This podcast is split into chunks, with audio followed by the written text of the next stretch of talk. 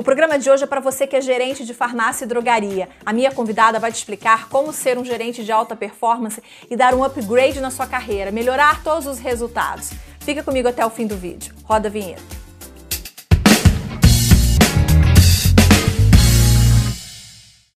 Olá, seja muito bem-vindo, muito bem-vinda ao canal da Ascoferd no YouTube. Você já sabe, mas não custa repetir, toda terça-feira, 19 horas, a gente publica um vídeo novinho em folha aqui para você, com um novo tema, um novo convidado, que tem a proposta de ajudar você a fazer a melhor gestão da sua farmácia e da sua drogaria. Eu sou Viviane e tenho o maior prazer, o maior orgulho em conduzir, em apresentar esse programa já há mais de três anos. Bom, e já aproveita que você está aqui, já se inscreve no canal, ative o sininho das notificações para não perder nada e para o YouTube entender que nós somos relevantes e continuar ó, distribuindo os nossos vídeos para todo mundo, tá bom? Se você preferir, você também pode ouvir esse programa em formato podcast nas plataformas Spotify e Google Podcast. Bom, vamos ao tema de hoje. Você acha que ter uma alta performance como gerente de farmácia é só bater metas? Não, não é só bater metas, não. Ser um gerente de alta performance é muito mais do que isso. Para explicar para você o que, que é, a gente convidou a professora na área de desenvolvimento de pessoas e empregabilidade, Carla Coelho. Carla, muito obrigada pela sua presença aqui no Ed Farmácia. Ah, obrigada a você pelo convite e espero atender as expectativas de todo mundo quanto ao assunto. Tenho certeza que vai. Eu quero começar já pedindo a você para explicar para gente do que se trata alta performance, porque as pessoas às vezes acham que ter a alta performance é só bater metas. E a gente conversou um pouquinho antes e disse: não, não é só bater metas, Viviane. Eu quero entender então o que é ser um gerente de alta performance. Perfeito. É, para a gente entender o que é alta performance, a gente precisa entender o que é performance. Então, performance é desempenho, tá certo? Então, a gente pode ter uma pessoa com baixo desempenho ou alto desempenho. É, vou te dar um exemplo. Uma loja, ela tem uma meta X para ser vendida, né? Dentro da loja. Aí a, a loja não vende aquela meta, ela vendeu abaixo da meta. Então, ela não teve uma boa performance, consequentemente, não atingiu um bom desempenho. Mas, digamos que essa loja é, venda duas vezes mais do que a meta, aí sim a gente pode dizer que essa loja teve é, uma alta performance. Por quê? Porque ela performou, desempenhou além do esperado. Quer dizer, quando você fala de meta, é o esperado, e duas vezes a meta é o além do esperado.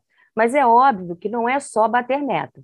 A gente tem os processos dentro da, da, loja que precisam estar alinhados e a gente tem as pessoas, né? Os colaboradores que precisam também serem atendidos. É, então, é importante que você atinja a meta é, global, ou seja, processos, valor financeiro e as pessoas também envolvidas dentro desse contexto. É, você chegou a comentar comigo que é, ser um gerente de alta performance passa por gerenciar bem a equipe, como você acabou de dizer, conhecer bem os processos é, de loja. E como que ele consegue fazer tudo isso? É se dedicando, é estudando? Queria que você desse assim algumas dicas para esse gerente de farmácia que está assistindo a gente conseguir fazer isso, conseguir gerenciar bem a equipe, conseguir entender os processos. Como que ele pode seguir esse caminho, Carla?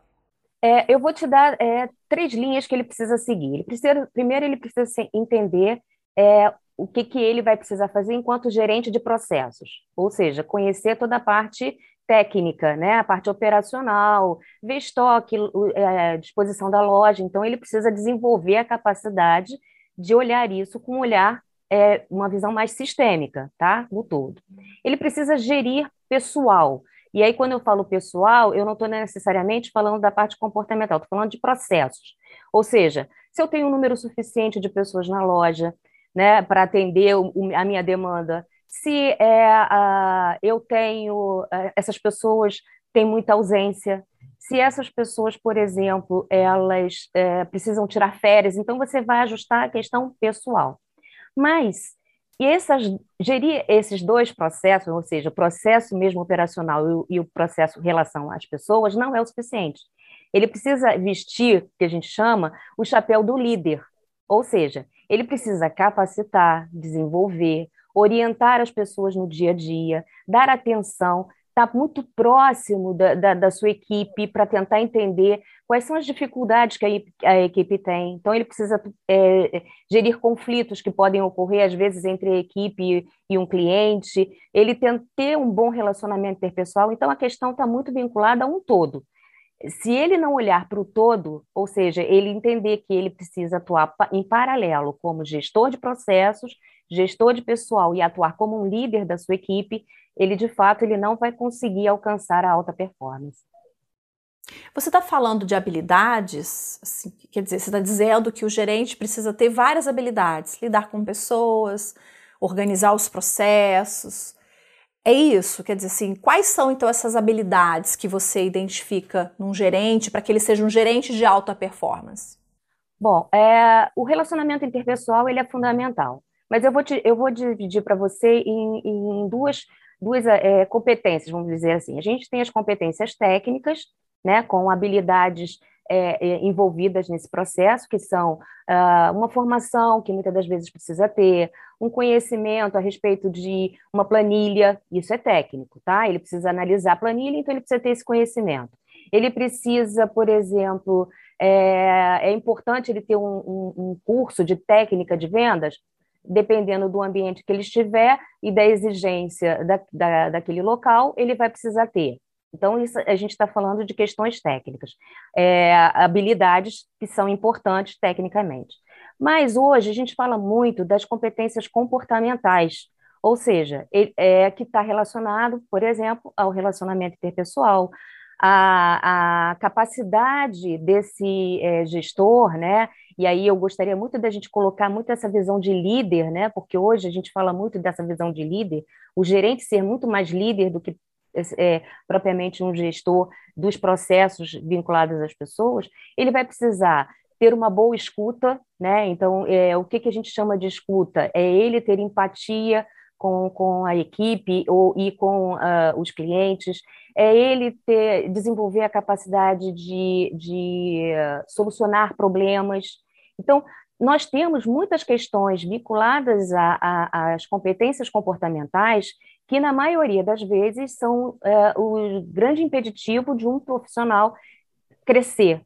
A gente costuma dizer hoje que as competências técnicas elas são muito mais fáceis de serem desenvolvidas. Então, se eu tenho um gerente que é, não sabe lidar com uma planilha, eu capacito ele para lidar com uma planilha.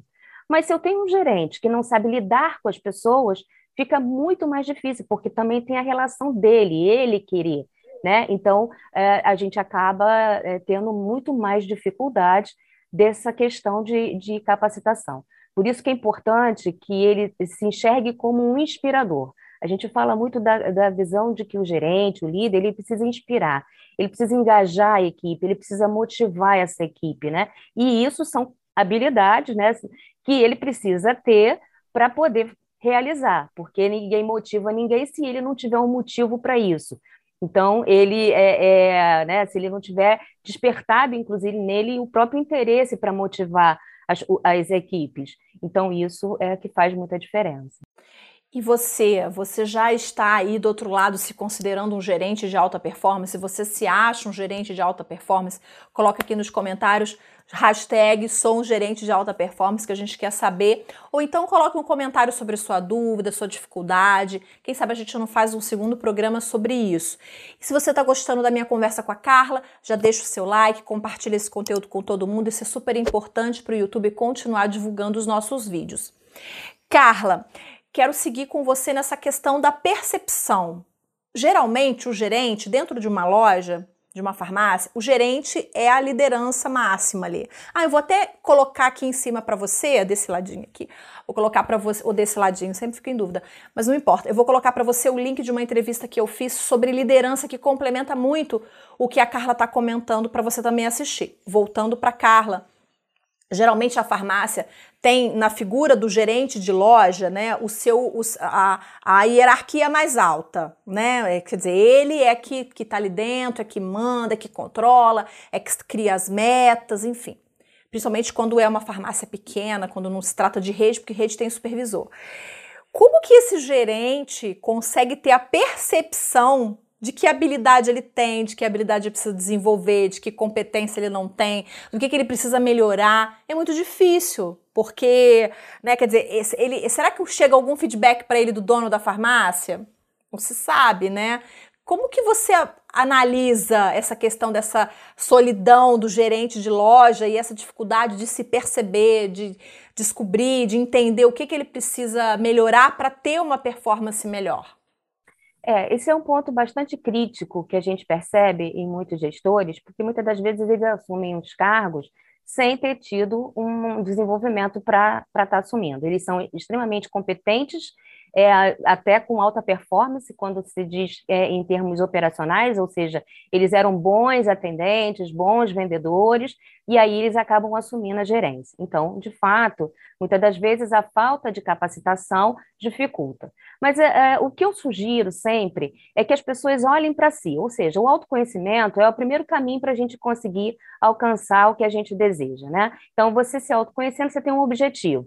E aí, a partir dessa percepção que você tem de você mesmo, entendendo quais são os seus pontos fortes, você é boa em negociação? Você, então, quanto gerente, é bom? Você negocia bem com seus clientes? Você negocia bem com os seus funcionários? Então, você é bom, você vai continuar desenvolvendo essa competência. Mas digamos que você é uma pessoa é, que tem dificuldades, e aí vou trazer um, um exemplo de, de, de questões é, técnicas. Você tem dificuldade de olhar para layout e entender se a loja está bem arrumada ou não. Então, vai se capacitar para que você possa entender qual é a melhor arrumação de uma loja, o que, que atende às expectativas do cliente em relação à loja. Isso vice-versa, ou seja, se você identificar também que você tem um comportamento que não é um comportamento adequado, e aí você falou uma palavra muito, muito importante, feedback. É, a gente é, sabe que são poucas as pessoas que conseguem ou foram desenvolvidas para dar e receber feedback, né? Então, é, tem gestor que não recebe. E por não receber, ele também não oferece aos seus funcionários. E é importante que ele é, desenvolva essa competência de, de, dar feedback, né, de oferecer esse feedback e receber, para que ele também entenda em que momento ele tem os deslizes dele, que é no, extremamente normal, para que ele também possa fazer as correções necessárias. Então, o bom diálogo dentro da, da, é, da farmácia, do ambiente dele, é, com a equipe dele, sempre vai gerar com, grandes aprendizados, seja para a equipe ou para ele próprio. Então, uh, identificar quais são as competências técnicas que precisa desenvolver e se perceber, né, é, emocionalmente, se perceber é, é, em termos comportamentais, o que, que está faltando para uh, poder, então, atuar de forma mais assertiva. É aquela famosa identificar os seus pontos fortes e os pontos a serem desenvolvidos. A partir daí, você consegue traçar um caminho, planejando, é óbvio, mas o seu crescimento é, profissional, seu crescimento de carreira. Você falou, a gente está falando, né? Quer dizer, eu puxei, depois você continuou, sobre feedback. É muito difícil dar feedback. Eu acho que. Existe alguma técnica, Carla, para dar feedback, para falar com as pessoas, para dizer, olha, você precisa melhorar nesse, nesse ponto? Existe alguma técnica para isso? Existe técnica, existem na realidade vários formatos de feedback que você pode utilizar. E aí talvez esse seja até um papo para um outro encontro nosso, e a gente falar só sobre feedback. Mas o que eu posso adiantar é que feedback ele precisa ser reconhecido como uma ferramenta de desenvolvimento. E o que, que acontece? Na maioria das vezes, a gente olha para feedback como a chamada de atenção. Ou seja, se eu vou dar feedback é porque eu vou chamar a atenção. Puxar a orelha vai puxar a orelha, né? Isso. E se eu vou receber, é porque a minha orelha vai ser puxada. Quando, na realidade, o feedback ele tem que ser encarado como uma ferramenta de desenvolvimento, ou seja, eu vou apontar uh, uh, situações, e aí, é, entendendo bem, situações. Eu não vou adjetivar as pessoas. Por exemplo, vou citar um exemplo que a gente, eu costumo citar nas minhas aulas, né? É, o, tem, você tem um funcionário que costuma chegar atrasado sempre. E aí você chama ele de o atrasado. Então você está adjetivando esse funcionário, tá certo? Se você entender que ele não é o atrasado, mas é alguém que tá, tem um comportamento que não é um comportamento adequado, você vai pontuar o comportamento e a ação, tá certo? Então, você vai chegar, por exemplo, para esse funcionário e questionar: olha, eu tenho percebido que você vem chegando atrasado todos os dias. está acontecendo alguma coisa? Esse horário que a gente é, colocou você é o horário mais adequado? O que está acontecendo? O que, que eu posso te ajudar? Ao invés de você automaticamente dizer, ó, você é o atrasado, você está atrapalhando a equipe. Então, esse diálogo, ele é fundamental.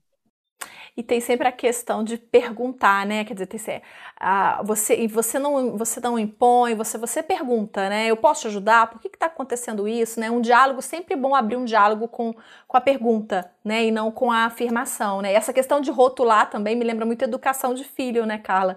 Quer dizer, o, o seu filho, ele não é assim, ele está naquele momento agindo daquela forma, porque quando você rotula, você acaba incorporando aquele comportamento, né? E isso é muito ruim.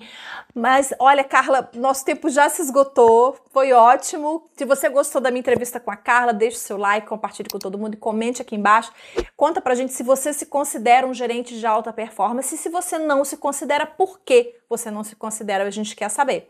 Eu acho que eu vou propor a Carla um próximo programa pra gente falar sobre feedback. Carla, muito obrigada pela sua participação. Eu que agradeço e já está aceito o convite. Falaremos sobre feedback numa próxima oportunidade. Combinado. Obrigada a você pela companhia até aqui. Eu te vejo na próxima terça-feira, às 19. Tchau, tchau.